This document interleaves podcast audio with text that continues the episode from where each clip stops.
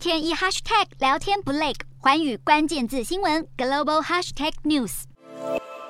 军乐队和部队加紧预演，要为迎接美国总统拜登做足准备。十三号，拜登将展开任内的第一次中东之旅，第一站落脚以色列，意在化解区域紧张情势。不过，事前外界最关注的就是拜登即将会晤沙乌地阿拉伯的实职领袖王储穆罕默德·沙尔曼，因为美国情报调查结果认定，他就是二零一八年记者哈绍吉谋杀案的幕后主使者。尽管沙国是美国在中东的传统盟友，但拜登政府对沙国态度明显疏远，甚至在他上任后不久就对沙国实施了杀伤性武器的禁令。然而，如今传出美国有意解除这一项军售禁令，而拜登政府之所以态度软化，转为积极强化美沙关系，就是因为仰赖波湾油源来弥补俄罗斯原油缺口，以因应能源价格大涨，缓和通膨问题。而《纽约时报》最新的民调更显示，拜登的满意度只剩百分之三十三。至于对于他二零二四年是否再战，竟然有六成四的民主党员不挺，理由除了对执政表现失望，拜登年纪太大也是原因之一。六月 G7 峰会，七大工业国领袖大合照，更让年龄差距一目了然。其中，法国总统马克宏四十四岁，而加拿大总理杜鲁道五十岁。